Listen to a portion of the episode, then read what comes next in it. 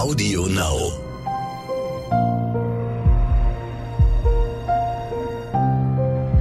Verbrechen von nebenan. True Crime aus der Nachbarschaft.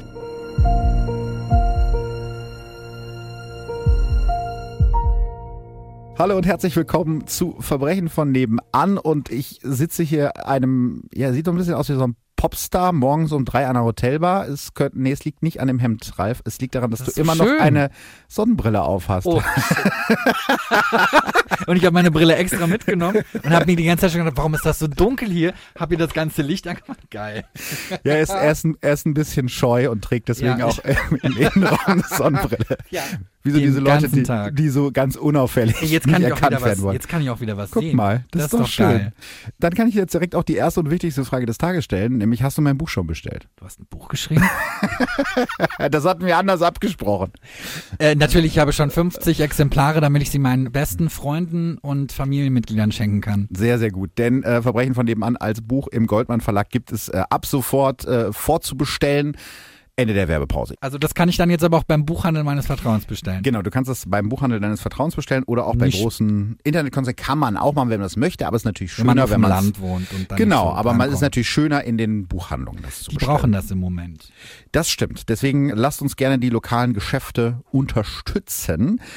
Aber wir wollen ja heute nicht nur Werbung für das Buch machen, sondern wir wollen heute auch über einen Fall sprechen und dafür tauchen wir tief ab in die Arbeit der Polizei und deshalb hört ihr am Ende der Episode ein Interview mit Oliver Huth. Olli arbeitet als Kriminalhauptkommissar bei der Polizei in NRW und ist stellvertretender Landesvorsitzender beim Bund Deutscher Kriminalbeamter BDK. Ich kenne ihn daher, weil wir äh, zusammen bei RTL das Format 110 echte Fälle der Polizei gedreht haben, nämlich in zwei Folgen als Gast mit dabei, aber ich weiß nicht, wann diese Folgen kommen. Da hast du dich ja super informiert. Ne, das doch mal beim RTL Ja, das entscheidet, das entscheidet ja das RTL und nicht ich. Aber wenn ich's weiß, dann äh, gebe ich euch natürlich Bescheid auf Instagram und auf Facebook. Und um Polizei geht es auch in diesem Fall. Zunächst natürlich die Triggerwarnung. Wir streifen unter anderem die Themen Suizid und erweiterter Suizid. Wenn euch das triggert, dann überspringt die Folge lieber. Ralf, bist du bereit? Wollen wir loslegen? Ich bin bereit. Sehr schön. Der 3. Mai 1984 ist für Siegfried P. ein Tag wie jeder andere. Der 47-jährige Aschaffenburger Ingenieur ist als Handelsvertreter häufig hier im Raum Heilbronn-Ludwigsburg unterwegs. Heute Morgen war er schon für ein Verkaufsgespräch bei der Firma Balduff in Freiberg am Neckar. Wie immer hat er danach seine Gedanken und Notizen zu dem Gespräch auf sein Diktiergerät gesprochen. Jetzt ist es 10 Uhr und sein nächster Termin in Marbach ist erst am Nachmittag. Also steuert er seinen weißen BMW 520i auf den Wanderparkplatz in der Nähe des Klärwerks Heldenmühle in Marbach, den er schon von seinen früheren Besuchen kennt. Hier will er zwischen den Bäumen am Flüsschen Mur eine kleine Pause einlegen. Siegfried bemerkt nicht, dass er nicht allein auf dem Parkplatz ist. Hinter einem Gebüsch hat sich ein Mann versteckt, der nur darauf wartet, dass irgendwer auf diesem Parkplatz anhält. Jetzt ist es soweit. Siegfried öffnet die Fahrertür seines BMW und steigt aus dem Auto. Wahrscheinlich will er sich nur kurz die Beine vertreten oder vielleicht auch einen kleinen Spaziergang machen. Wenige Augenblicke später steht der Unbekannte vor ihm und zögert keine Sekunde. Er hält Siegfried P. eine Pistole ins Gesicht und drückt ab. Der Handelsvertreter ist sofort tot. Sein Mörder weiß genau, wie man eine Waffe hält und abfeuert. Er ist Polizist. Okay, ähm, das nenne ich jetzt mal zur falschen Zeit am falschen Ort. Wie lange hat es denn gedauert, bis seine Leichen gefunden wurde? Das dauert tatsächlich etwas länger, denn der Parkplatz ist relativ abgelegen. Ähm, Es ist ein Spaziergänger, der die Leiche von Siegfried P. entdeckt und sofort die Polizei ruft. Im Gras finden die Ermittler dann kurze Zeit später die Patronenhülse. Sie riecht noch nach Pulverschmauch. Sonst finden die Ermittler am Tatort kaum Spuren und Zeugen gibt es nicht. Und in der Zwischenzeit ist noch ein weiteres Verbrechen passiert.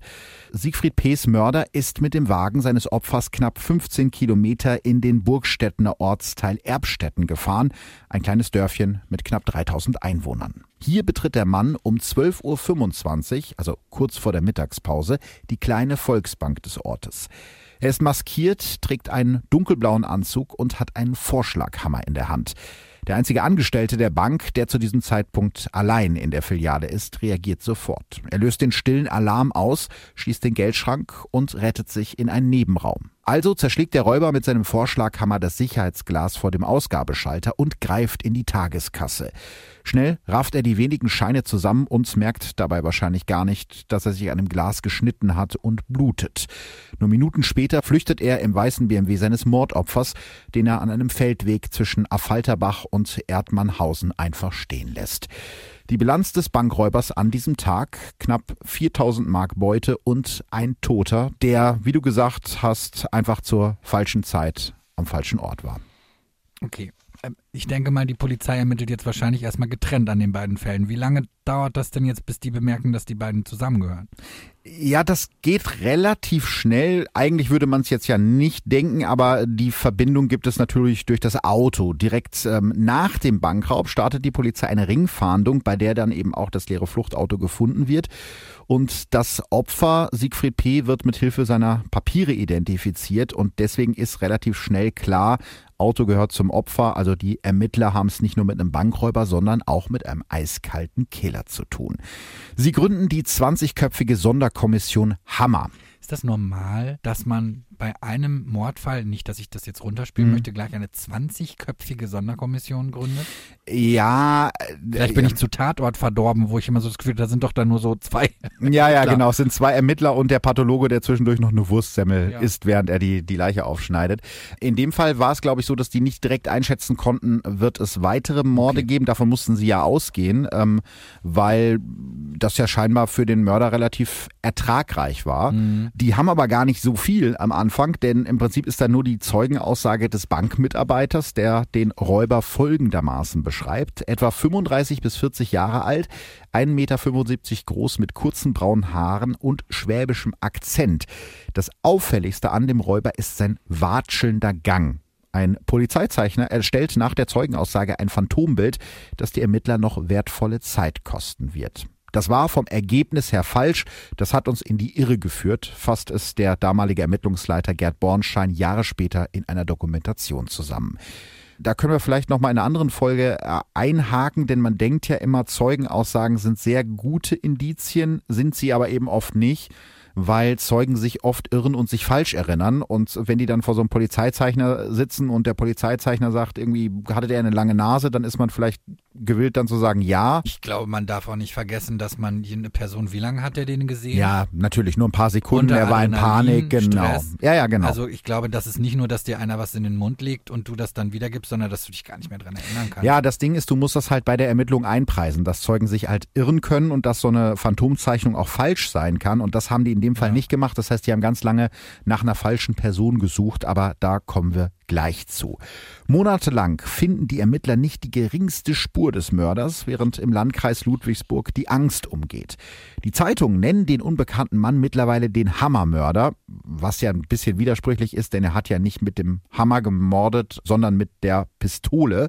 Aber der Name ist natürlich prägnant. Eltern verbieten ihren Kindern draußen zu spielen aus lauter Angst und die vielen Waldparkplätze der Region sind wie leergefegt. Aber auch da finde ich es gerade tatsächlich seltsam, dass, wie gesagt, ich will das nicht runterspielen, aber dass ein Mord und ein Banküberfall passiert und jetzt drehen alle so durch? Naja, es ist ja meistens so, dass bei Mordfällen Mörder und Opfer sich kennen und deswegen werden die größtenteils auch schnell gelöst. Also die Chance, dass du auf einem Waldparkplatz, wo du gerade eine Pinkelpause machst, äh, mit einem Kopfschuss ermordet wirst, ist schon ja. relativ gering. Und ich glaube, das ist auch das, was diese Panik auslöst, diese Zufälligkeit der Aber Tat. das weiß man doch noch gar nicht, oder? Die Polizei weiß das vielleicht, aber Wiss weiß das. Die? Ja, die Bevölkerung weiß das schon, weil die haben natürlich auch in dem Fahndungsaufruf gesagt, Achtung, der Typ hat den ermordet, weil er das Auto brauchte. Weil er einfach da war. Genau, weil er einfach okay. irgendein Auto brauchte. Ähm, Diese Information hättest du uns auch mal mitteilen können. Ja, sorry.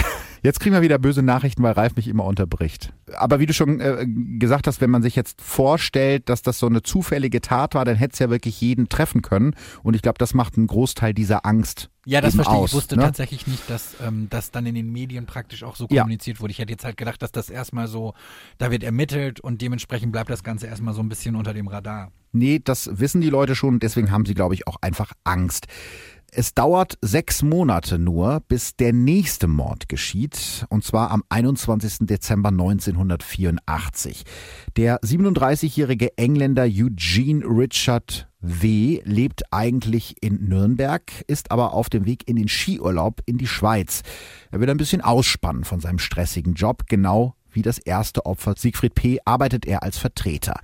Auf dem Weg in den Urlaub biegt er mittags mit seinem hellgrünen Golf auf den Waldparkplatz Rohrbachtäler an der Landesstraße bei Großbottwar in der Nähe von Stuttgart ab. Auf diesem Parkplatz wartet sein Mörder. Eugene W. stirbt an einem Schuss ins Gesicht. Sein Killer zerrt seine Leiche vom Parkplatz aus, etwa zehn Meter ins Gebüsch und bedeckt sie mit Laub und Ästen. Er stiehlt den Golf seines Opfers und fährt mit dem Wagen die 25 Kilometer in das Dörfchen Klebron, um dort die Volksbank zu überfallen. Doch er muss seinen Überfall abbrechen, bevor er überhaupt begonnen hat. Später kommt heraus, dass der Täter von einem Rentner angesprochen wird, der den grünen Golf mit dem Auto seines Neffen verwechselt hat. Nur dieser Zufall verhindert, dass die Volksbank von Klebron an diesem Tag überfallen wird. Sieben Tage später setzt der Mann seinen Plan dann doch in die Tat um. Am 28. Dezember 1984 betritt ein maskierter Mann mit einem schweren Vorschlaghammer in der Hand die Klebronner Volksbank. Er schreit, das ist ein Überfall und dann schlägt er auch schon mit dem Hammer ein Loch in das Sicherheitsglas der Tür zum Kassenraum. Durch das Loch zielt er mit seiner Pistole auf die Bankmitarbeiter. Der Filialleiter öffnet dem Räuber daraufhin selbst die Tür zum Kassenraum und händigt ihm das Geld aus insgesamt 79.000 Mark. Wieder kann der Räuber flüchten, bevor die Polizei am Tatort ist. Aber hat er denn diesmal brauchbare Spuren hinterlassen? Naja, nicht so wirklich. Also er hat ja beim ersten Mal zumindest ein bisschen Blut hinterlassen, aber da können die Ermittler zu dem Zeitpunkt noch nicht so viel mit anfangen, weil sie keine Vergleichsproben haben. Aber hier haben wir es wieder mit Zeugenaussagen zu tun und wieder fällt den Mitarbeitern diese, ja, sie nennen es die merkwürdige Fußstellung oder den Watschelgang des Räubers auf und die Ermittler finden kurze Zeit später in einem Nachbarort das Fluchtfahrzeug des Räubers, den grünen Golf mit Nürnberger Kennzeichen. Zu dem Zeitpunkt haben sie die Leiche von Eugene W. noch nicht gefunden, aber sie sind natürlich jetzt in Alarmbereitschaft, denn sie befürchten, dass der Hammermörder auch dieses Mal wieder jemanden getötet hat, um an das Auto zu kommen. Also suchen Hundertschaften der Polizei die Umgebung nach einer Leiche ab, ohne Erfolg. Erst zwei Tage später, also am 30. Dezember, findet ein Jogger im Wald zufällig die Leiche von Eugene W. Da ist er schon seit neun Tagen tot. Als Kriminaltechniker den Waldparkplatz mit Metalldetektoren untersuchen, machen sie eine seltsame Entdeckung. Auf dem Boden finden sie verstreute Nägel. Okay, was hat Nägel da verloren? Ich habe mich das ehrlich gesagt auch gefragt und so meine erste spontane Assoziation war, vielleicht wollte der die Ausstellung streuen, damit das Opfer nicht mit dem Auto davonfahren ja kann. Blöd wäre, weil dann wäre ja gegebenenfalls das Auto nicht mehr zu gebrauchen. Richtig, er, er hat das, da er das Auto ja noch braucht, geht das irgendwie nicht mhm. auf. Also die Polizei vermutet, dass der Täter die Ermittler mit den Nägeln von einem anderen Metallgegenstand ablenken wollte den sie dann aber trotzdem nach längerer Suche auf dem Waldboden finden, nämlich eine Patronenhülse. Also er hat wahrscheinlich gehofft, ich streue jetzt so viel Nägel raus, dass die denken, ah, wenn der Metalldetektor hier piept, dann sind es die Nägel. Aber bei dem ersten Opfer war ihm das doch egal. Ja, du hast recht. Wahrscheinlich hat er seit seinem ersten Mord irgendwie, ja, so blöd das auch klingt, dazugelernt. Denkt mhm. er zumindest. Bei einer ballistischen Untersuchung der Patronenhülse kommt heraus, dass die Kugel aus derselben Waffe abgefeuert wurde, wie die Kugel, die ein halbes Jahr vorher Siegfried P. getötet hat. Und die Kriminaltechnik macht noch eine weitere Entdeckung, die für die Ermittler noch viel schockierender ist. Bei beiden Morden hat der Täter Polizeimunition verwendet. Der Mörder könnte also einer von ihnen sein, ein Polizist. Dafür spricht auch, dass beide Banküberfälle genau zu der Zeit stattgefunden haben, als bei den zuständigen Polizeidienststellen gerade Schichtwechsel war. Das hat dem Täter die entscheidenden paar Minuten Vorsprung gebracht, um unerkannt flüchten zu können. Außerdem haben sich die beiden Morde und die beiden Überfälle immer genau so weit weg voneinander ereignet, dass sie in die Zuständigkeit von verschiedenen Polizeidienststellen fallen. Der Täter weiß also ganz genau, wie seine Kollegen arbeiten. Um diese Spur zu verfolgen, greifen die Ermittler zu einer ganz besonderen Methode, einer sogenannten Beschussaktion. Hast du eine Ahnung, was eine Beschussaktion sein könnte? Natürlich nicht. Also lass hören. das du jetzt sehr, sehr elegant gesagt. Ich wusste es aber auch nicht. Ich musste es mir anlesen. Also ich werde es nicht so tun, als wäre ich irgendwie. Dass du Kriminalist? als wäre ich Kriminalist, genau. Also es geht dabei um diese kleine Patronenhülse, die die Kriminaltechniker am Waldparkplatz Rohrbachtäle in der Nähe der Leiche von Eugene W. gefunden haben. Denn jede Waffe hinterlässt beim Abfeuern auf den Patronenhülsen ganz individuelle Spuren, also eine Art ja, ballistischen Fingerabdruck. Und wenn man, wie in diesem Fall, eine Patronenhülse gefunden hat, dann kann man mit Hilfe dieser Spuren auf der Hülse die dazu passende Waffe finden. Wenn man die Waffe hat, also dann kann man es halt eindeutig zuordnen, kann sagen, diese Kugel wurde aus dieser Waffe abgeschossen. Jetzt muss man allerdings die Waffe finden. Sie gehen ja davon aus, dass es eine Polizeiwaffe ist und deswegen macht sich die Soko Hammer daran, die Dienststellen zu überprüfen, die im Einzugsbereich der Taten liegen. Also das sind zu dem Zeitpunkt drei Polizeidirektionen, Ludwigsburg, Remsmoor und Heilbronn. Später wird die Untersuchung noch auf die Polizeidirektion Stuttgart und Weibling ausgeweitet. Jede Dienstwaffe dieser Polizeidienststellen wird abgefeuert und die Patronenhülse eingesammelt, eingetütet und zur Untersuchung zum Bundeskriminalamt nach Wiesbaden geschickt. Dort werden die Spuren auf den Patronenhülsen mit der Hülse vom Tatort abgeglichen. Du kannst dir vorstellen, dass das eine Heidenarbeit ist. Also bis Herbst 1985 werden so rund 12.000 Dienstwaffen abgefeuert und untersucht. Später wird sich zeigen, dass die Dienststelle des Hammermörders als allerletztes auf der Liste steht. Es ist also eigentlich nur ein Zufall, dass dieser Mann nicht schon früher gestoppt wird. Also ich muss das jetzt nur mal kurz verstehen. Wie lange dauert so ein Test? Die feuern die Waffe einmal ab, tüten die Hülse ein ja, und, und schicken die, die dann wahrscheinlich per Post nach Wiesbaden. Gut, dauert wahrscheinlich auch 1985, zwei, drei Tage. Genau. Und die müssen natürlich jede einzelne Dienstwaffe erstmal dann ne, zuordnen ja, die Frage, und untersuchen. Die ich mir halt einfach stelle, ist, machen die das heimlich so dass das die Beamten nicht mitbekommen, weil ansonsten müsste er ja praktisch, dann hätte er das ja mitbekommen, wenn er ein Polizist im aktiven Dienst wäre. Ja, also am Anfang machen sie es noch heimlich, aber es spricht sich natürlich irgendwann ja. rum. Ne? Also ich glaube, dass sie den Kollegen am Anfang nicht gesagt haben, was der Grund ist für diese Beschussaktion. Ja. Aber natürlich spricht es sich rum und äh, Polizisten und Polizistinnen und tauschen sich auch untereinander aus. Ne? Die sagen, hier bei der Dienststelle ja, nebenan ist das und das passiert. Aber das ist natürlich ein großer personeller und zeitlicher Aufwand, aber die Sachen dauern natürlich länger. Ich denke auch diese Laborarbeit wird viel länger gedauert haben damals, als sie heute dauern würde. Ich, ich denke, man darf natürlich nicht vergessen, dass die das wahrscheinlich damals wirklich noch unter Mikroskop Mikroskopen oder Ja, ja, so, alles ähm, von Hand, klar. Heutzutage ist das ja, glaube ich, das wird irgendwie eingescannt, abfotografiert, was auch immer und dann macht das immer ein Computer. Aber so, es heißt, er wurde nicht gestoppt, aber das erweckt bei mir den Eindruck, als hätte es noch einen Mord gegeben. Genau, du hast recht, und zwar am 22. Juli 1985. Dieses Mal trifft es den 26-jährigen Wilfried S. aus der Nähe von Heilbronn. S. arbeitet als Elektriker und ist gerade auf dem Weg zur Marbacher Firma Zorngiebel, wo er seinen neuen Job antreten will. Er wird dort niemals ankommen. Obwohl zu dieser Zeit kaum noch jemand auf den Waldparkplätzen der Gegend anhält, steuert Wilfried seinen schwarzen Golf GTI auf einen einsamen Wanderparkplatz an der Landstraße L1100 zwischen Ilsfeld und Flein. Minuten später ist Wilfried S. tot. Sein Mörder klaut ihm den Golf und rast damit in die Gemeinde Spiegelberg. Wieder hat er sich eine Volksbank als Ziel ausgesucht, doch dieses Mal läuft alles anders als geplant. Als der Filialleiter durchs Fenster einen Mann mit einem Vorschlaghammer in die Bank gehen sieht, reagiert er sofort. Er warnt seine Kollegen und löst den Alarm aus. Die Bankmitarbeiter verstecken sich im sicheren Hinterzimmer der Bank und der Räuber steht alleine in der leeren Filiale. Er muss ohne Beute flüchten. Trotz einer sofort eingeleiteten Ringfahndung gelingt es der Polizei wieder nicht, den Bankräuber zu schnappen. Kurze Zeit später wird ein junger Mann als vermisst gemeldet, der 26-jährige Wilfried S. Die Ermittler ahnen zwar, dass Wilfried S. das dritte Opfer des Hammermörders sein könnte, doch seine Leiche finden sie nicht. Erst am 26. Juli machen ein paar Starkstrommechaniker bei einer Pinkelpause an dem Waldparkplatz an der L1100 eine grausame Entdeckung. Kurze Zeit später sperren Ermittler den Tatort ab. Der Hammermörder hat ganz offiziell ein drittes Mal zugeschlagen. Okay, jetzt drehen wahrscheinlich alle durch. Ja, also sie hat natürlich vorher schon Angst, aber ich glaube ehrlich gesagt, das würde uns genauso gehen, wenn du weißt, irgendwo rennt da ein Mörder rum, der wahllos Leute erschießt, weil er an die Autos kommen will. Also mhm. Ja. Ein Polizist sagt damals zum Beispiel unter der Hand dem Spiegel, weil offiziell würde das natürlich nie sagen, wenn dich ein einzelner Polizist zum Anhalten herauswinkt, gib Gas und nichts wie weg.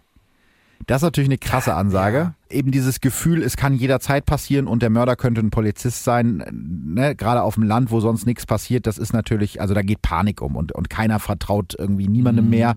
Mittlerweile ist die Soko Hammer auf 90 Beamte aufgestockt worden. Die Ermittler haben mehr als 1000 Personen befragt und sogar den ersten Tatort, den Waldparkplatz am Klärwerk, aufbuddeln lassen. Insgesamt 37 Tonnen Erde werden abgetragen, in der Hoffnung, ein Projektil zu finden, ohne Erfolg. Und die Angst in der Gegend wächst mit jedem Tag, an dem es keine Spur vom Hammermörder gibt. Landwirte, die auf ihre Felder müssen, nehmen sich Freunde mit. Waldarbeiter gehen nur noch zu zweit zur Arbeit und auch sonst wagt sich niemand mehr alleine aus dem Haus. Und die Ermittler sind sich sicher, dass es nicht mehr lange dauern kann, bis der nächste Mensch stirbt, denn bei seinem letzten Überfall hat der Räuber kein Geld erbeuten können, er wird also bald wieder zuschlagen. Aber selbst ein Aufruf bei Aktenzeichen XY Anfang Juni 1985 bringt keine neuen Hinweise, die Ermittler tappen weiter im Dunkeln. Im August 1985 gibt es dann endlich eine erste Erfolgsmeldung. Auf einem Rastplatz in der Region finden die Ermittler die Verpackung einer Polizeiwaffe. Meinst du so ein Holster? Das habe ich mich ehrlich gesagt auch gefragt, was das sein kann. Es wird in den, ich habe in verschiedenen Quellen steht die Verpackung. Also vielleicht, wenn du die ausgehändigt kriegst, ist die noch original verpackt in so einer Schachtel oder so. Das ist irgendwie skurril. Also irgendwie klingt das skurril, eine original verpackte Waffe. Weiß ich nicht, wie die übergeben werden. Also äh, gerne mal äh, Bezug nehmen, wenn ihr äh, eine Waffe bekommen habt bei der Polizei, wie das, wie das übergeben wird, ob die in so einer schönen Schachtel ist. Aber ich glaube, also es war halt von der Verpackung geredet. Kann natürlich auch sein, dass es äh, ein Holster gewesen ist. Auf jeden mhm. Fall wissen die, das hat irgendwas mit einer Polizeiwaffe zu tun. Und das lässt sich auch zurückverfolgen. Diese Waffe oder die Verpackung dazu gehört dem 22-jährigen Polizisten Roman G. vom Polizeiposten Geildorf. Und als sie diesen Polizisten befragen wollen, ist der auf einmal weg und hat sich auch beim Dienst nicht abgemeldet. Da sind sich die Ermittler jetzt natürlich sicher, dass sie den Hammermörder haben. Und zwar so sicher, dass ein Foto und der komplette Name des Verdächtigen an die Presse weitergegeben werden. Eine Boulevardzeitung schreibt damals, die Beweise sind eindeutig. Der junge Polizist, dessen Familie aus Italien stammt, wird gefunden und festgenommen. Aber seine Blutgruppe passt nicht zu dem Blut, das der Täter bei seinem ersten Überfall am Tatort zurückgelassen hat. Außerdem kann der junge Polizist erklären, warum er so überstürzt nach Italien abgehauen ist, ohne sich von seinem Dienst abzumelden. Er hatte Streit mit seiner Freundin. War wohl alles sehr emotional. Am 16. August 1985 muss die Soko Hammer Roman G. wieder freilassen. Und damit stehen die Ermittler wieder ohne jede Spur da. Und am 27. September 1985 schlägt der Hammermörder das nächste Mal zu. Dieses Mal ändert er aber seine Vorgehensweise so sehr, dass die Ermittler den Überfall zunächst gar nicht mit dem Hammermörder in Verbindung bringen. Im Dörfchen Rosenberg schaut eine ältere Dame um die Mittagszeit gerade aus dem Küchenfenster, weil sie auf ihre Enkelin wartet, die mit dem Fahrrad unterwegs ist. Dabei fällt der Dame ein stämmiger Mann mit schwarzem Vollbart und buschigen Augenbrauen auf, der die Straße vor dem Haus in Richtung der Reifeisenbank hinuntergeht. Irgendwie ist der Gang des Mannes seltsam, er watschelt mehr als dass er geht. Wenige Minuten später betritt genau dieser Mann die Reifeisenbank des Dörfchens, ohne Maske und ohne Vorschlaghammer. Dem Filialleiter fällt direkt die blasse Gesichtsfarbe des stämmigen Mannes auf. Erst als der Fremde vor ihm steht, zieht er sich eine Sturmhaube vor sein Gesicht, zieht eine Pistole und schreit, das ist ein Überfall. Der Räuber flüchtet mit 11.000 Mark Beute und dem Auto des zufällig anwesenden Bankkunden Frank K. in Richtung Jagszell. Okay, wenigstens kein Toter diesmal. Kein Toter diesmal. Und, und jetzt haben die Ermittler ja eine ziemlich eindeutige Täterbeschreibung. Ja, also warum er das jetzt in dem Fall so gemacht hat, werden wir wahrscheinlich wollte, nie erfahren. Gefühlt wollte er, dass man so langsam ihm auf die Spur kommt? Ja, das wäre halt eine Erklärung dafür. Das heißt, wir wissen jetzt genau, wie er aussieht. Aber das Problem ist, das habe ich gerade schon gesagt, die Ermittler bringen diesen Überfall von Rosenberg gar nicht mit dem Hammermörder zusammen, weil der Modus operandi so unterschiedlich ist. Ja. Ne? Also nicht mit einem geklauten Auto angereist. Vielleicht hat er das genau deswegen gemacht, weil er sich gedacht hat, dann bringen die das gar nicht miteinander das in Verbindung. Weil kann sein, ja. Man darf ja nun wirklich wirklich nicht vergessen, dass er ja nun auch weiß, wie die Polizei ermittelt. Das stimmt. Interessant finde ich aber, dass die Ermittler die entscheidende Spur an einer ganz anderen Stelle finden, allerdings ohne zu ahnen, wie nah sie dem Hammermörder schon sind. Und auch da spielt wieder Kommissar Zufall eine Rolle. Am 28. September 1985, also einen Tag nach dem letzten Überfall, öffnet die Polizei am Bahnhof von Ludwigsburg einige Schließfächer. Eigentlich suchen sie nach etwas ganz anderem, aber was sie dann finden, könnte die erste heiße Spur zum Hammermörder sein. In einem der Schließfächer finden sie eine Polizeiuniform und die Verpackung einer Sturmhaube, so einer Sturmhaube, wie sie der Hammermörder bei seinen Überfällen getragen hat. Außerdem finden Sie in dem Schließfach einen Brief mit einer Adresse und einem Namen. Norbert Pölke. Okay, wer ist Norbert Pölke? Da muss ich jetzt ein bisschen ausholen. Norbert Hans Pölke wird am 15. September 1952 in Stuttgart geboren. Seine Eltern sind nach dem Zweiten Weltkrieg, wie so viele ihrer Generation, aus Ostpreußen geflüchtet und landen in der schwäbischen Gemeinde Geisingen. Die Familie bleibt in dem Ort immer fremd. Sie finden weder Anschluss noch feste Jobs. Norbert und seine Schwester wachsen im Abseits auf. Die Nachbarn verbieten ihren Kindern mit den beiden zu spielen. Aus ihrer Sicht sind die Pölkes asozial. Das ist ein Zitat. Nur im Campingurlaub mit seinen Eltern in Süditalien spürt der kleine Norbert, wie sich ein harmonisches Familienleben anfühlt, aber die Harmonie endet meistens an der deutschen Grenze. Zu Hause streiten sich die Eltern jeden Tag und auf dem Schulhof steht Norbert oft alleine da. Mit seinen schlechten Noten kann er weder die Lehrer noch seine Mitschüler beeindrucken, also versucht er es mit Mutproben. Obwohl er nicht schwimmen kann, springt er im Schwimmunterricht vor den Augen seines entsetzten Lehrers vom Drei-Meter-Brett. Als Norbert kurz darauf grinsend aus dem Becken klettert, sehen seine Mitschüler ihn plötzlich mit anderen Augen. Ab jetzt werden Norberts Mutproben immer spektakulärer und gefährlicher. Einmal zeltet er nachts auf dem Grünstreifen einer vielbefahrenen Autobahn. Also, liebe Kinder, wenn ihr das jetzt hört, das ist eine ganz, ganz schlechte Idee. Also erstmal würde ich mir die Frage stellen, warum liebe Kinder diesen Podcast hören. Da hast du auch das wieder recht. Ist eine sehr seltsame Idee. Ja, aber wenn du zeigen willst, was für ein mutiger. Aber sieht doch keiner. Das stimmt natürlich. Also, da müssten die auch alle auf der Autobahn stehen. Da war ich jetzt nicht dabei, aber das ist, das ist so eine Geschichte, die man natürlich dann nachher groß erzählen kann. Ne? Der Norbert, der hat sich was getraut. Allerdings hat er auch eine andere Seite, eine sehr traurige, verzweifelte Seite. In dieser Zeit unternimmt er nämlich auch einen Suizidversuch, der aber scheitert. 1968, da ist Norbert gerade 16, lassen sich seine Eltern scheiden. Er verlässt mit seiner Mutter und seiner Schwester das Dorf Geising, ohne sich von irgendjemand zu verabschieden. Also auch seine Freunde, die er damals hatte, also die Paar, wissen nicht, wo er ist. Er ist auf einmal einfach weg.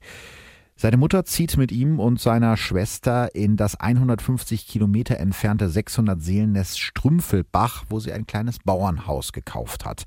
Dort fängt Norbert dann eine Lehre als Kaufmann an, wird aber nach knapp einem Jahr entlassen, weil er immer wieder nicht zur Arbeit erschienen ist. Ab Oktober 1970 schlägt sich Norbert Pölke dann ein Jahr lang als Hilfsarbeiter durch, bis er sich an der Polizeischule Stuttgart anmeldet. Die Aufnahmeprüfung schafft er erst im zweiten Anlauf und auf der Polizeischule lernt er Ingeborg kennen, eine gleichaltrige Kollegin. Mit 25 heiraten die beiden und ab 1982 arbeitet Norbert Pölke dann als Polizeiobermeister bei der Hundestaffel Stuttgart-Mühlhausen. Der Norbert war sehr lustig und war mit jedem bester Freund, erinnert sich ein Kollege von Pölke Jahre später in einer Doku. Pölkes ehemaliger Ausbilder sieht das ganz anders. Der war stinkfaul und hat immer gefehlt. Norbert und Ingeborg haben mittlerweile drei Kinder und leben in einer Altbauwohnung in Stuttgart, die ihnen aber irgendwann zu eng wird. Norbert zieht mit seiner Familie zurück nach Strümpfelbach, wo er auf dem Grundstück seiner Mutter bauen will. Dabei hilft ihm der Zufall. Im Lotto gewinnt er 36.000 Mark und investiert das Geld direkt in ihr neues Haus. Vor allem Ingeborg Pölke geht in der Arbeit auf der Baustelle voll auf. Sie betoniert, baut Mauern und reißt notfalls auch Wände mit dem Vorschlaghammer ein, mit dem ihr Mann später Banken überfallen wird. Sein Haus ist für Norbert Pölke sein Heiligtum. Die wuchtige Eichenschrankwand mit Schnitzereien, die moderne Küche und der handbemalte Kachelofen sind sein großer Stolz, genauso wie der weiße Mercedes Kombi, der vor dem Haus auf dem Hof steht. Was keiner seiner Nachbarn weiß, das Geld aus dem Lottogewinn ist längst aufgebraucht. Für den aufwendigen Hausbau und die teure Einrichtung haben sich die Pölkes hoch verschuldet. Heute ist es irgendwie kaum nachvollziehbar, warum ihm die Banken damals bei seinem ja eher durchschnittlichen Verdienst einen so hohen Kredit eingeräumt haben. Er hatte ja am Anfang den Lottogewinn, aber es war eigentlich klar, dass er das langfristig nicht bedienen kann. Am Ende bleiben Norbert Pölke, seiner Frau und seinen drei Kindern nach Abzug seiner Kredite nur noch 250 Mark im Monat zu leben für fünf Personen. Und Pölke hat nicht nur Schulden bei der Bank, sondern ab 1983 auch bei seinen Nachbarn, dem er seine Scheune vermietet hat, die er jetzt aber selbst nutzen will. Also Norbert hat dem Nachbarn die Scheune vermietet und will sie jetzt aber sozusagen wieder haben, aber er muss seinem Nachbarn dafür Ablöse bezahlen, 3000 Mark, und zwar in Raten von 200 Mark im Monat. Aber das verstehe ich nicht. Der Nachbar und er haben einen langfristigen Mietvertrag abgeschlossen. Ja. Der Nachbar hat wahrscheinlich Geld in die Scheune in irgendeinen Umbau investiert und dann hat er nach kurzer Zeit gesagt, okay, Mm, okay. Ähm, ich möchte die Scheune wieder haben. Und dann hat der Nachbar gesagt, ja, kannst du, aber dann musst du mir halt einen Abschlag zahlen. Im Zweifel hätte er halt warten müssen. Ja, aber das ist scheinbar nicht Norbert Pölkes Stärke, weil er hätte ja auch Mhm. warten können, bis er genug Geld angespart hat, um sich das Haus so zu leisten, wie er das haben will. Aber das wollte hätte er auch seinen nicht. Lottogewinn auch klug anlegen können. Wie Aber- auch immer, ja, aber das ist jetzt, ne, wir müssen noch mal kurz äh, überlegen. Wir wissen, zu diesem Zeitpunkt hat die Familie 250 Mark im Monat. noch Was ja nun wirklich nichts ist. Ne? Ja, und jetzt muss er eben auch noch 200 Mark im Monat abstottern für diese Scheune. Also Bleiben noch 50 50 zum Mark, im. Monat für die gesamte Familie. Also, um es zusammenzufassen, hat er eigentlich gar kein Geld mehr. Nö. Nach vier Raten kann Pölke nicht mehr zahlen und dann wird auch noch seine Tochter unheilbar krank. Cordula ist erst drei Jahre alt, als die Ärzte bei ihr einen Gehirntumor diagnostizieren. Eine teure Behandlung kann sich die hochverschuldete Familie nicht leisten. Jetzt weiß man natürlich nicht, ob das in einem direkten Zusammenhang steht, aber ne, es gibt eben keine teure Behandlung und Cordula stirbt im März 1984 unter furchtbaren Schmerzen. Ich glaube, wir können uns alle vorstellen, dass das Das ist traumatisierend und einschneidend. ja, dass das ein Punkt ist, wo so ein Leben einfach zerbrechen kann. Das ist, glaube ich, das Schlimmste, was Eltern passieren kann. Und ob es einen direkten Zusammenhang gibt, lässt sich schwer Gut, rekonstruieren. aber wahrscheinlich hat das was ausgelöst. das hat definitiv Und was. dann ist ja auch der erste Mord passiert. Genau, es dauert dann irgendwie nur noch acht Wochen, nämlich am 3. Mai 1984. Da tötet Pölke auf dem Waldparkplatz Siegfried P., um an dessen Auto zu kommen. Aber die Beute von 4800 Mark ist natürlich ziemlich schnell aufgebraucht. Schon sechs Monate später, kurz vor Weihnachten 1984, ist von dem Geld nichts mehr übrig. Aber Pölke muss die Fassade aufrechterhalten. Er will seiner Frau und seinen Kindern Geschenke kaufen.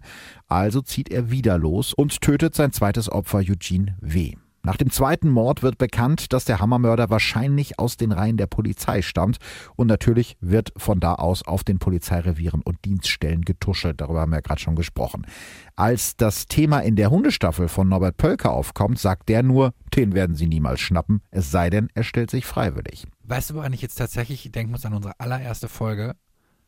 Weißt du noch, welches war? Die allererste, die wir Die aufgenommen, wir aufgenommen haben. haben, das war äh, der Todesengel von so, Gütersloh. und da war das doch auch so, dass der Ja. selber Witze darüber gemacht ja, hat. ja, ja, genau. Krass. Der Mörder in Polizeiuniform fühlt sich sehr sicher.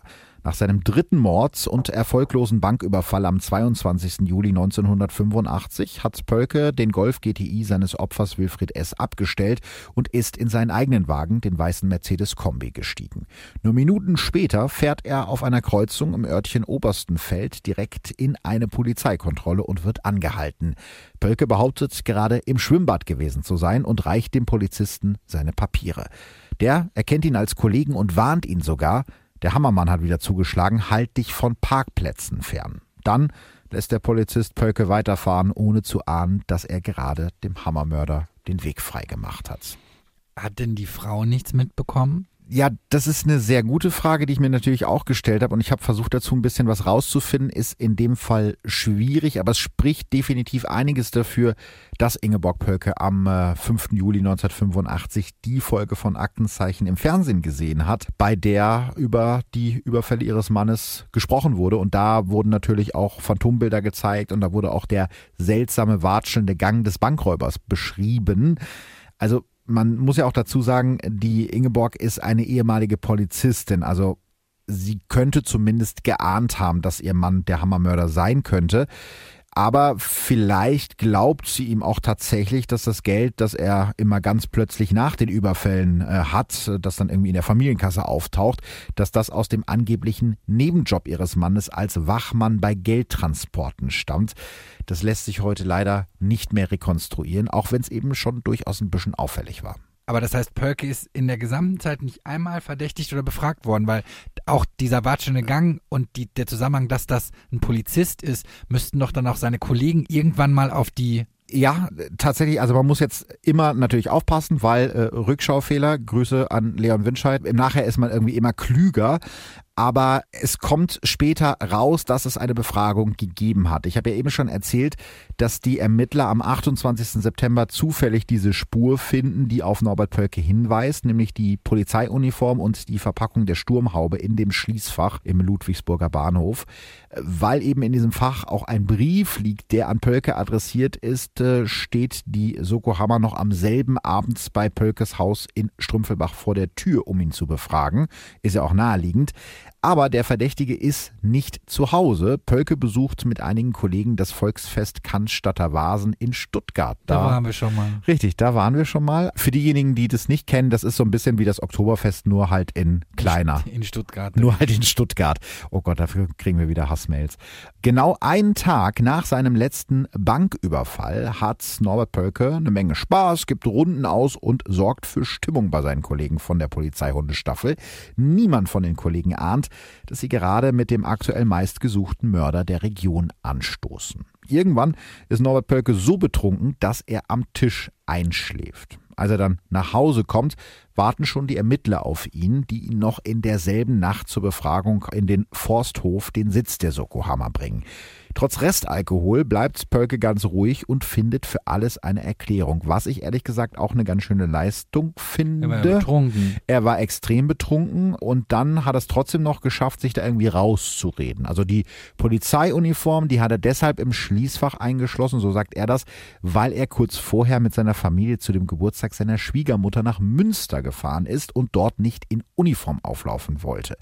Die Ermittler prüfen tatsächlich beim Münsteraner Einwohnermeldeamt, ob seine Schwiegermutter wirklich Geburtstag hatte und stellen fest, dass Pölke die Wahrheit gesagt hat. Ob er aber auch bei dem Geburtstag dabei war, das überprüfen sie nicht. Das ist natürlich sehr intelligent. Ja, auch da wieder Rückschaufehler, ne? aber da hätte man natürlich noch ein bisschen mehr nachsetzen müssen. Und auch für die Sturmhaube hat Norbert Pölke eine Erklärung. Die Sturmhaube brauche er zum Ski- und zum Motorradfahren, erzählt er. Seelenruhig lässt er seine Kollegen seine Fingerabdrücke nehmen, denn er weiß ja, dass er an keinem der Tatorte irgendetwas mit bloßen Händen berührt hat. Und niemanden ist die Frage aufgetaucht, warum er die Sachen in einem Bahnhofsschließfach eingeschlossen hat? Ich weiß nicht genau, ob die nicht vielleicht, also in seiner Version der Geschichte, mit der Bahn zur Schwiegermutter gefahren sind. Ah, okay, ja, das ja? würde Sinn machen. Und dass er irgendwie direkt von der Arbeit kam und sich da irgendwie am Bahnhof umgezogen hat und schnell seine Polizeiklamotte da, ne? Ja. Warum er auch die Sturmhaube dabei hatte, man weiß es nicht. Vielleicht wollte er danach mit dem Zug zum Skifahren. Vielleicht, genau. Ich glaube natürlich, der Gedanke, ein Kollege könnte das getan ja. haben, ist sehr schwierig und dementsprechend will man ihm ja wahrscheinlich auch glauben. Also das ja. kommt ja auch noch dazu. Die Kollegen wollten ihm ja wahrscheinlich glauben. Genau, dazu werde ich gleich auch nochmal Oliver Huth befragen, der ja selber Polizist ist. Aber ich glaube, da hast du einen ganz entscheidenden Punkt angesprochen. Das rüttelt ja an allem, äh, wofür man als Polizist oder Polizistin steht. Nicht nur das, sondern also das wäre ja genauso, wenn mich jetzt jemand befragt, weil du angeblich jemanden umgebracht hättest, dann würde ich mir, dann würde ich dann mir sofort auch, auspacken. Dann würde ja das, nee, das kommt darauf an, warum. Okay. Ne? Okay. Ja. Also, ja, das stimmt. Interessanterweise, das Einzige, was ihm gefährlich werden könnte, wäre ja eine Blutprobe, denn der Bankräuber hat sich ja bei seinem ersten Überfall verletzt mhm. und Blutspuren am Tatort hinterlassen. Und auch da schafft es Pölke, sich rauszureden. Er werde gerne eine Blutprobe abgeben, erklärt er seinen Kollegen, aber nicht hier im Krankenhaus in Marbach. Da kenne man ihn schließlich und er wolle nicht, dass es Gerede gibt. Und interessanterweise sind die Ermittler der Soko Hammer damit einverstanden, dass Norbert Pölke seine Blutprobe zu einem anderen Zeitpunkt nachreicht. Und sie streichen ihn erstmal von der Liste der Verdächtigen. Ein tödlicher Fehler. Klar, weil spätestens jetzt weiß er ja, dass es kein Zurück mehr gibt. Ja, das stimmt. Das ist aber auch nochmal so eine Frage, die ich mir stelle. Wenn der konkrete Verdacht bestand, dass er involviert sein könnte, dann hätten sie doch seine Waffe sofort prüfen können. Ja, das wäre naheliegend gewesen. Allerdings scheint ja dieser konkrete Verdacht nur für den einen Abend der Befragung bestanden zu haben. Ja. Und dann hat er sich wohl so gut verkauft, dass sie gesagt haben, ja gut, der war es definitiv mhm. nicht. Ja, aber Pölke weiß, wie du gerade schon gesagt hast, die sind ihm auf der Spur und er weiß auch, dass es nur noch eine Frage der Zeit ist, bis seine Dienstwaffe überprüft wird oder bis die Ermittler der Soko Hammer wegen seiner fehlenden Blutprobe nachfragen, die er immer noch nicht abgegeben hat. Spätestens dann, wenn sie nämlich sein Blut haben, haben sie auch ihn. Also meldet sich Norbert Pölke in der ersten Oktoberwoche bei der Hundestaffel für einige Tage krank. Am Freitag, den 11. Oktober 85, ruft Pölke seinen Vorgesetzten an und sagt ihm am Telefon, dass er ab Montag wieder zum Dienst erscheinen wird. Doch dazu wird es niemals kommen. Am Sonntag, den 13. Oktober 1985, also am Tag vor seiner angekündigten Rückkehr in den Polizeidienst, tötet Pölke das nächste Mal. Dann passiert erstmal eine Woche nichts, zumindest nichts, was irgendjemand mitbekommt. Am 21. Oktober 1985 meldet Norbert Pölkes Mutter ihren Sohn und seine Familie als vermisst. Sie hat sie schon seit einer Woche nicht mehr gesehen. Beamte brechen die Tür von Pölkes Haus in Strümpfelbach auf und können nicht fassen, was sie im Innern des Hauses entdecken. Als erstes schlägt den Ermittlern der starke Verwesungsgeruch wie eine Faust ins Gesicht. Im Badezimmer finden sie die Quelle des Gestanks, die Leiche von Ingeborg Pölke, eingewickelt in eine Decke. Die Blutspuren zeigen, dass die Frau auf dem Sofa mit einem Kopfschuss getötet und dann ins Bad geschleift wurde. Die Ermittler gehen die hölzerne Treppe des Hauses nach oben und finden eine weitere Leiche. Pölkes ältester Sohn Adrian trägt noch seinen Schlafanzug und liegt in seinem Kinderbett. Wahrscheinlich hat der Siebenjährige schon geschlafen, als ihm sein Vater ins Gesicht geschossen hat. Von Norbert Pölke selbst und seinem jüngeren vierjährigen Sohn Gabriel fehlt jede Spur. Die beiden sind schon seit Tagen auf der Flucht. Was hat ihn dazu gebracht? Das ist eine sehr schwierige Frage, die wir vielleicht gleich mal im Anschluss etwas länger besprechen können. Also, er hat seinen ältesten Sohn und seine Frau umgebracht. Ja. Und ist mit seinem jüngsten Sohn abgehauen. Ja, so ergeben es später die Ermittlungen. Nachdem Pölke seine halbe Familie ausgelöscht hat, packt er Gabriel in den Familien-Mercedes und rast mit ihm über die Autobahn in Richtung Süden. Alles geht so schnell, dass er weder Gepäck noch die Beute aus seinem letzten Bankraub mitnehmen kann. Seine beiden Polizeihunde, die er jahrelang bei sich zu Hause aufgezogen und trainiert hat, lässt Pölke noch in der Mordnacht frei. Sie tauchen nie wieder auf. Zwei Tage nach dem Mord erreichen Norbert und Gabriel Pölke den Brenner und kommen so nach Italien. Sie fahren kreuz und quer durch das Land immer weiter in Richtung Süden. Nach sechs Tagen erreichen sie das italienische Hafenstädtchen Torre Cane in der Nähe von Brindisi. Hier in Süditalien hat Norbert Pölke früher immer mit seiner Familie Urlaub gemacht. Hier hängen die wenigen schönen Erinnerungen an seine Kindheit. Vielleicht will Norbert Pölke seinem Sohn hier noch ein paar schöne Tage schenken. Gemeinsam besuchen die beiden einen Zoo und Pölke kauft Gabriel einen riesigen Plüschlöwen als Kuscheltier. Auf einem Foto von diesem Tag sitzen die beiden auf roten Plastikstühlen. Auf Gabriels Schoß sitzt ein echter Schimpanse, der seinen behaarten Arm um den vierjährigen Jungen legt, der ein bisschen verschüchtert in die Kamera schaut. Sein Vater Norbert lächelt in die Kamera, doch seine Augen lächeln nicht. Am Montag, den 21. Oktober 1985, also genau an dem Tag, als die Polizei die Leichen von Pölkes Frau und seinem ältesten Sohn Adrian findet, werden Norbert und Gabriel zum letzten Mal lebend gesehen im Ferienort Saveletri. Ein Kellner sieht die beiden Hand in Hand im Regen am Meer entlang spazieren. Abends essen die beiden in einem Restaurant. Nach dem Essen möchte Gabriel noch ein Eis zum Nachtisch. Als sein Vater ihm ein paar Kugeln kauft, umarmt ihn der Kleine. Am nächsten Tag fährt Norbert Pölke mit seinem Sohn in dem weißen Mercedes, auf den er immer so stolz war, an den Strand von Torrekane. Er versucht den Wagen bis zum Meer zu lenken, doch das Auto bleibt in dem hellen Sand stecken. Um zwei Uhr nachmittags wird das Meeresrauschen von zwei Schüssen unterbrochen. Norbert Pölke hat zuerst den vierjährigen Gabriel und dann sich selbst mit Kopfschüssen getötet. Auf der Kofferraumabdeckung des Wagens liegt noch der riesige Plüschlöwe, den Gabriel Pölke kurz zuvor von seinem Vater und Mörder geschenkt bekommen hat. What the fuck darf ich wahrscheinlich nicht sagen, ne? Natürlich darfst du es sagen. Im Podcast darf man alles sagen. Krass. Kranker Scheiß, ne? Ja, ich, ich muss das gerade sortieren weil ich das gerade irgendwie sehr abgefuckt finde.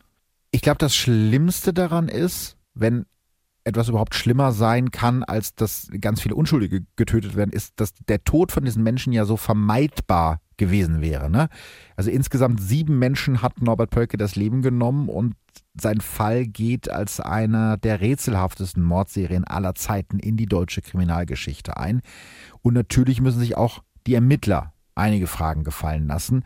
Hätten sie den sogenannten Hammermörder nicht schon viel früher stoppen können, ja sogar müssen, und besonders schlimm finde ich dieses Detail. An dem Tag, als im Haus der Pölkes in Strümpfelbach die Leichen von Ingeborg und Adrian Pölke gefunden werden, klingelt beim Ermittlungsleiter Gerd Bornstein das Telefon.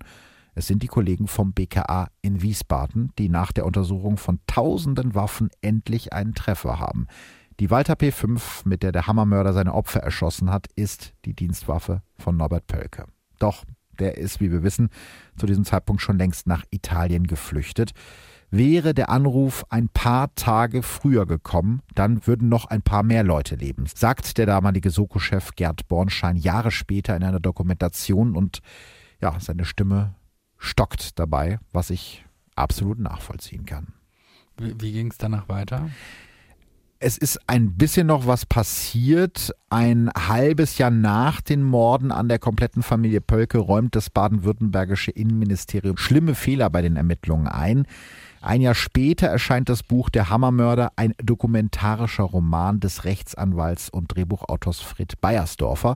1989 schreibt Beiersdorfer ein Theaterstück zu dem Fall, das ein Jahr später für das ZDF mit Christian Redl und Ulrike Kriener verfilmt wird. Der Film gewinnt den Grimme-Preis. Also der Fall taucht nachher noch ein paar Mal auf in den Medien. Du hast gerade gesagt, dass das Ende für dich extrem krass war, was für mich auch. Kannst du sagen, was, was dich da so am meisten ja, bewegt, aufregt, emotionalisiert? Also ich glaube ehrlich gesagt die Willkür, weil es für mich gerade nicht Sinn ergibt, weil erstmal wieso er sowieso diese Leute getötet hat, um an das Auto zu kommen. Das, die Autos hätte er stehlen können. Ja. Es gab keinen Grund, also nicht, dass es irgend sonst einen Grund gäbe, der das relativiert, aber. Aber man hätte anders an die Autos kommen können. Man hätte also, anders an ja. die Autos kommen können. Es ist generell die Frage, ob er überhaupt ein Auto wirklich gebraucht hätte. Er wollte ja prima eine Bank überfallen. Dann, und das, also da muss ich ganz ehrlich sagen, da komme ich gerade auch nicht so gut mit klar. Der hat schon seine Tochter an so eine schlimme Krankheit verloren. Mhm. Und das ist traumatisierend. Aber dann beendet er das komplette Leben seiner Familie, nimmt dann aber den jüngsten Sohn mit und gut, das wird nie jemand rekonstruieren können, aber der muss das doch mitbekommen haben. Das ist eine gute Frage, ja. Also das finde ich hm. gerade noch viel dramatischer. Ja. Und dann auch dieses Endszenario, dass er versucht mit dem Auto ins Meer. Was hat er denn erwartet, was passiert?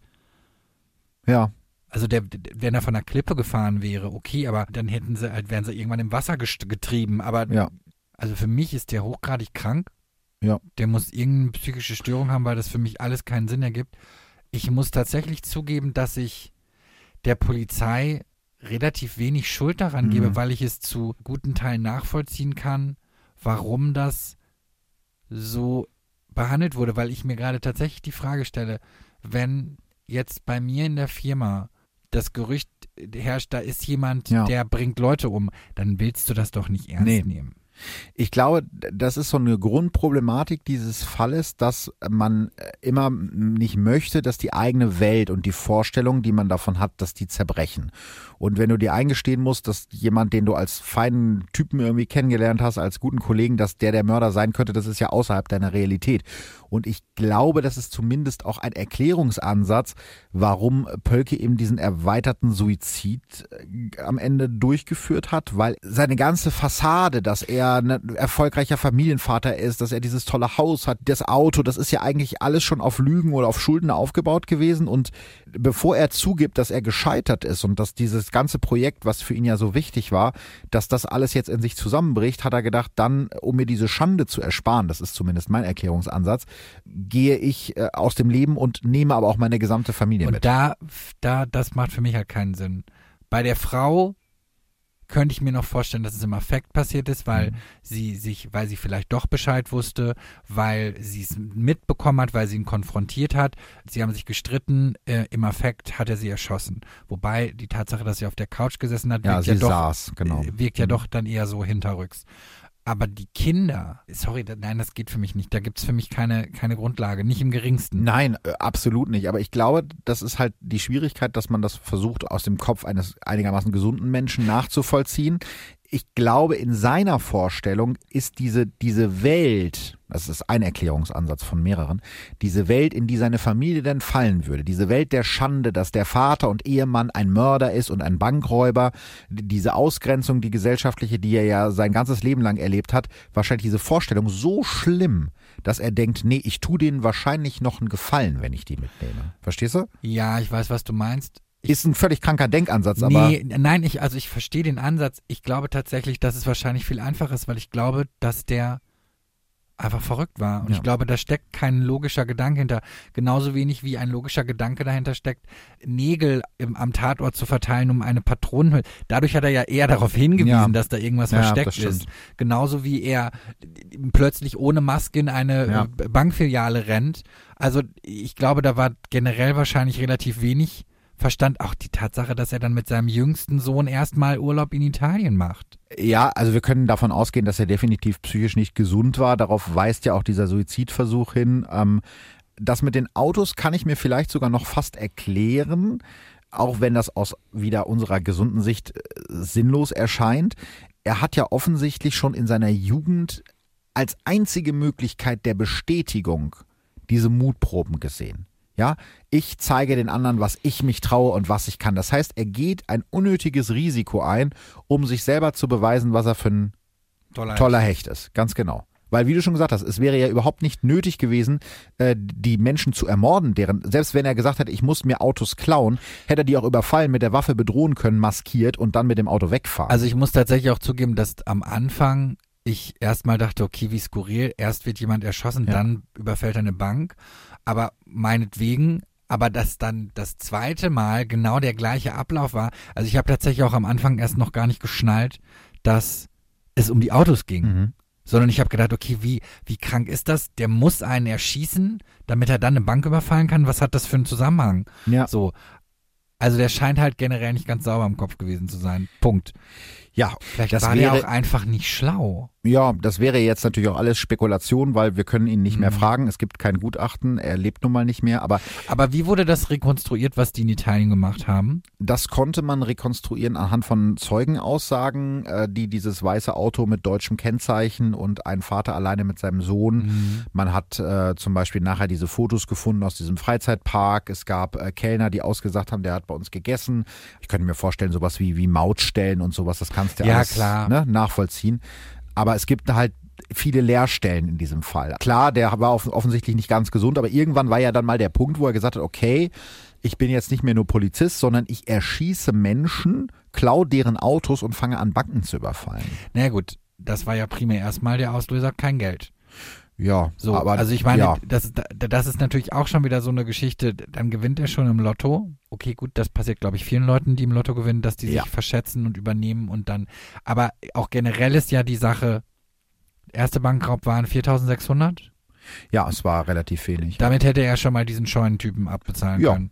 Gut, da war dann natürlich trotzdem schon jemand tot. Ich glaube auch nicht, dass das rätselhaft ist. Ich halte den wirklich für dumm. Nein, dumm war er nicht, weil er hat das ja relativ gut hingekriegt, sehr lange vor der Polizei zu fliehen. Vielleicht war er auch besonders intelligent. Vielleicht war er auch zu intelligent. Er hat ja die Taten so geplant, dass es schwierig war für die Polizei, ihm auf die Schliche zu kommen. ne? Er hat das genauso gemacht, dass er die Autos im Bereich einer anderen Polizeidirektion äh, geklaut hat, als da, wo er die Banken überfallen hat. Er hat das immer um die Mittagszeit rum gemacht, wenn gerade Schichtwechsel war. Also er hat Oh, schon trotzdem habe ich so das Gefühl, das ist so unplausibel. Irrational, Ja, irrational. Das ist, glaube ich, das richtige Wort. Ich möchte da meine äh, liebe Kollegin und Podcast-Ehefrau Franziska Singer von Darf's ein bisschen Mord sein zitieren. Suchst du Logik? Und die gibt's eben manchmal nicht. Und ich glaube, das ist tatsächlich der Grund, warum mich der Fall so beschäftigt hat und warum ich den äh, gerne hier in diesem Podcast machen wollte, weil er einen ja so ein Stückchen nachdenklich zurück. nee, der macht mich unruhig. Ich als ordnungsliebender Mensch Ja. möchte das jetzt ordnen und kann es nicht, Man weil kann ich es nicht ordnen. nichts finde, was zusammenpasst. Das finde ich äußerst un unzufriedenstellend. Dabei ist der Fall ja an sich abgeschlossen. Ja. Aber man, Man weiß wahrscheinlich, was der Auslöser war. Er Mhm. brauchte Geld. Warum er Menschen töten musste, andere Frage. Wobei das könnte natürlich auch irgendwie ein Hass auf das System sein, weil seine Tochter sterben musste Ja, und, ja, und stimmt. weil, aber trotzdem die Willkür, so willkürliche Mhm. Morde, das finde ich, das finde ich ganz schwierig. Ich glaube, ich finde das schwierig, weil es einem Angst macht, weil das natürlich sehr viel realistischer ist, dass Ja. einem das passiert. Dass da einfach jemand, äh, ja, falsche Zeit, falscher Ort, bumm. Das stimmt. Das finde ich schon echt spooky. Ja, also vom Grundsatz, seltsamer Typ, der Polizei, ich kann nicht mal mehr sagen, die haben Scheiße gebaut. Nee, es waren auch wirklich dumme Zufälle. Es war einfach Pech. Manchmal hast du einfach ja, und Pech. auch eine Zeit, Ja. in der die Sachen so halt auch noch gar nicht so schnell gingen. Ja. Da war es halt nicht so, dass äh, du schickst es weg oder im besten Fall per Mail und dann wird es schon gleich analysiert. Sondern das war halt 1985. Das stimmt und genau darüber werde ich jetzt äh, gleich mit einem äh, Polizisten sprechen und ihn genau das fragen, was du gerade aufgeworfen hast. Also vielen Dank für deine Fragen, die ich gleich mitnehme.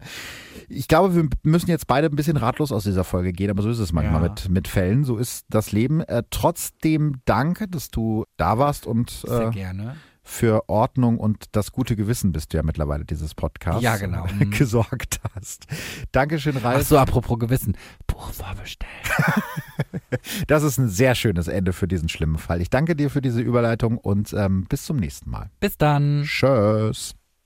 So, und wie versprochen bekommt ihr jetzt hier noch bei mir ein Interview mit Oliver Huth.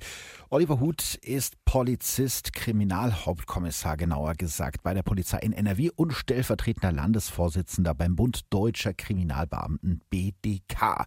Wir beide kennen uns, weil wir gemeinsam für das RTL-Format 110 echte Fälle der Polizei vor der Kamera gestanden haben. Olli, ich frage mal direkt zum Fall, zum Fall des Hammermörders. Da haben die ermittelnden Polizisten lange Zeit nicht glauben können, dass der Bankräuber und Mörder einer von ihnen ist. Warum ist das so? Also als Polizist tritt man für die freiheitliche demokratische Grundordnung ein. Man schwört darauf sogar zu Beginn seiner Karriere. Es ist deswegen fast unvorstellbar, dass einer aus den eigenen Reihen diese herausragenden Straftaten begehen kann, weil eigentlich alle für das Gute kämpfen wollen. Gleichwohl zeigt der Fall, dass man in alle Richtungen ermitteln muss und nicht die Augen davor verschließt. Nach dem Motto, es kann nicht sein, was nicht sein darf. Dieser Blickwinkel ist äh, nicht der richtige. Mir kommen die Ermittlungen in diesem Fall und nicht nur in diesem Fall unglaublich langsam vor. Ich meine, erst anderthalb Jahre nach dem ersten Mord kommen die Ermittler Pölker auf die Spur. Woran liegt das, dass Ermittlungen sich manchmal so hinziehen? Da muss man natürlich äh, einen Zeitsprung machen. Wie schnell waren damals DNA-Spuren auswertbar? Wie weit war die Wissenschaft überhaupt mit DNA-Spuren? Das waren Zeiten, äh, da haben wir noch Statistiken mit Strichen auf dem Papier äh, geführt. Und äh, wie gesagt, die Forensik war noch lange nicht so weit. Wir mussten Telefonnummern aus dicken Telefonbüchern generieren, um Zeugen zu finden. Das muss man auf der einen Seite berücksichtigen. Und auf der anderen Seite ist es so, dass äh, ja, wir Stück für Stück dieses Puzzle zusammensetzen müssen. Und auch damals wurde schon mit großem personellen Aufwand in der Sache ermittelt. Und irgendwann muss halt mit einer Spur der Durchbruch gelingen. Das geht heute eher, wenn man sich digitale Spuren anguckt, die es damals nicht gegeben hat. Heute reicht eine Hautschuppe, um möglicherweise Mörder zu überführen. Das war damals nicht so. Also, äh, wie gesagt, der Stand der Technik war nicht so, die Kommunikationswege waren nicht so. Da musste vieles zusammenkommen, um das Puzzle letztendlich zum Bild werden zu lassen. Ja, und in diesem speziellen Fall waren die Ermittler ja zu spät dran, um den erweiterten Suizid von Pölke und seiner Familie zu verhindern. Wie sehr beschäftigt einen so ein Fall im Nachhinein? Ja, das ist bitter. Also wenn man als Polizist das Gefühl hat, man hätte eine Straftat verhindern können und am Ende dieser Straftat ist dann noch der Tod von mehreren Menschen zu beklagen. Ich glaube, das kann man nicht mit sich alleine ausmachen, da braucht man professionelle Hilfe. Weil man ja eigentlich dafür angetreten ist, dass das eben nicht passiert, dass man Leib und Leben von anderen Menschen schützt, dass man sich vor die Schwachen stellt. Lass uns mal über dich und deine Arbeit sprechen. Warum bist du Polizist geworden? Ich glaube, die Motive sind bei vielen Polizistinnen und Polizisten gleich. Da geht es einmal darum, dass man Verantwortung übernehmen möchte, dass man ein ausgeprägtes Selbstbewusstsein hat und am Ende für die Gerechtigkeit eintreten will, also schon einen ausgeprägten Gerechtigkeitssinn hat. Also bei mir war es tatsächlich äh, der Umstand, dass ich mir gesagt habe, ich äh, möchte die Welt da draußen ein bisschen gerechter machen, soweit das in meinen Möglichkeiten steht. Du arbeitest ja jetzt schon einige Jahre bei der Polizei. Wie hat sich eure Arbeit in dieser Zeit verändert? Ja, ich bin jetzt bald schon 20 Jahre bei dem Verein. Man soll es nicht glauben. Und die Arbeit hat sich unwahrscheinlich verändert. Die Welt ist viel digitaler geworden. Wie gesagt, ich habe noch angefangen. Da ist die Schreibmaschine aus dem Büro gekommen. Der erste Rechner stand in den Büros. Und wir haben noch damals Telefonnummern in dicken Telefonbüchern gesucht von Zeugen oder Postleitzahlen aus Telefonbüchern gesucht, um die in Formulare einzugeben. Und heute reden wir über das Darknet, Cybercrime, Terrorismus. Das sieht man schon an der Ausstattung der Kolleginnen und Kollegen. Ich bin damals noch mit so einem Gummiknüppel durch die Gassen von Düsseldorf gegangen. Heute haben die Kollegen Bodycams an der Uniform, Taser, Schlagstöcke und teilweise führen wir Kriegswaffen in den Funkwagen mit. Also das Spannungsfeld oder ich sag mal das Aufgabengefeld hat sich unwahrscheinlich erweitert. Und äh, hätte ich mir auch nicht träumen lassen, dass die Polizei nach 20 Jahren sich so weiterentwickelt. Und ich bin neugierig, äh, wie meine Welt in 20 Jahren aussieht. Ich muss ja noch ein bisschen was blockern. Du hast es gerade schon angedeutet, da sind auch einige neue Arbeitsfelder für die Polizei dazugekommen. Ja, wie gesagt, die Arbeitsfelder haben sich unwahrscheinlich ausgedehnt. Die Politik hat immer mehr Schwerpunkte gesetzt, die die Polizei dann abarbeiten muss, mit mehr oder weniger Ressourcen, eigentlich mit weniger Ressourcen. Ob das jetzt die Clankriminalität ist, Cybercrime, Kinderpornografie, immer wieder neue Schwerpunkte und immer wieder neue Problemfelder. Unsere Hauptaufgabe steht momentan drin, mit der digitalen Welt mitzuhalten, genug Ressourcen vorzuhalten, schlaue Köpfe an die Polizei zu binden, die uns auf diesem Weg begleiten. Da kommt auch einiges auf uns zu. Ich habe das Gefühl, dass sich auch die Wahrnehmung der Polizei in der Bevölkerung verändert hat in den letzten Jahren. Siehst du das auch so? Ja, die Bevölkerung steht gerade jetzt in Pandemiezeiten zu einem gewissen Teil der Polizei sehr kritisch gegenüber. Wir sind der lange Arm der Politik und stehen deswegen auch im Fadenkreuz. Fakt ist auf jeden Fall, die Welt da draußen ist rauer geworden, schwieriger für uns. Wir stehen auch selber mehr im Fokus, zum Beispiel wegen dem Thema Rechtsradikalismus, wegen dem Thema Gewalt. Also die Kolleginnen und Kollegen müssen da draußen schon einiges aushalten. Die Zeiten sind nicht einfach. Definitiv nicht. Da muss man schon für runterschlucken. Auf der anderen Seite wissen wir aber auch, dass ein Großteil der Bevölkerung hinter uns steht. Wir hoffen mal, dass sich die Zeiten da draußen ein bisschen bessern, das Aggressionspotenzial sinkt und wir nicht grundsätzlich als Zielscheibe angesehen werden, weil Leute unzufrieden sind mit den Entwicklungen da draußen. Das wäre schon hilfreich. Würdest du heute jungen Menschen empfehlen, in den Polizeidienst zu gehen? Ja, natürlich würde ich äh, jungen Leuten empfehlen, zur Polizei zu gehen.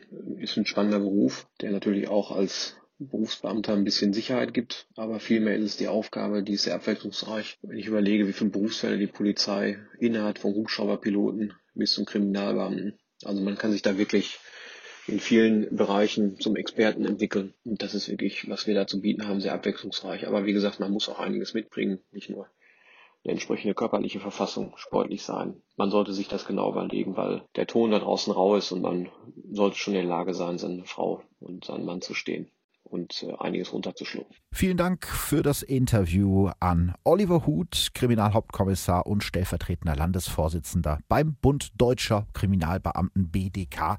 Ich weiß ja mittlerweile, dass mich einige Polizistinnen und Polizisten hören. Da freue ich mich ganz besonders drüber, denn äh, dann weiß man ja, dass man nicht ganz so viel Quatsch erzählt, wenn die Leute vom Fach das auch hören.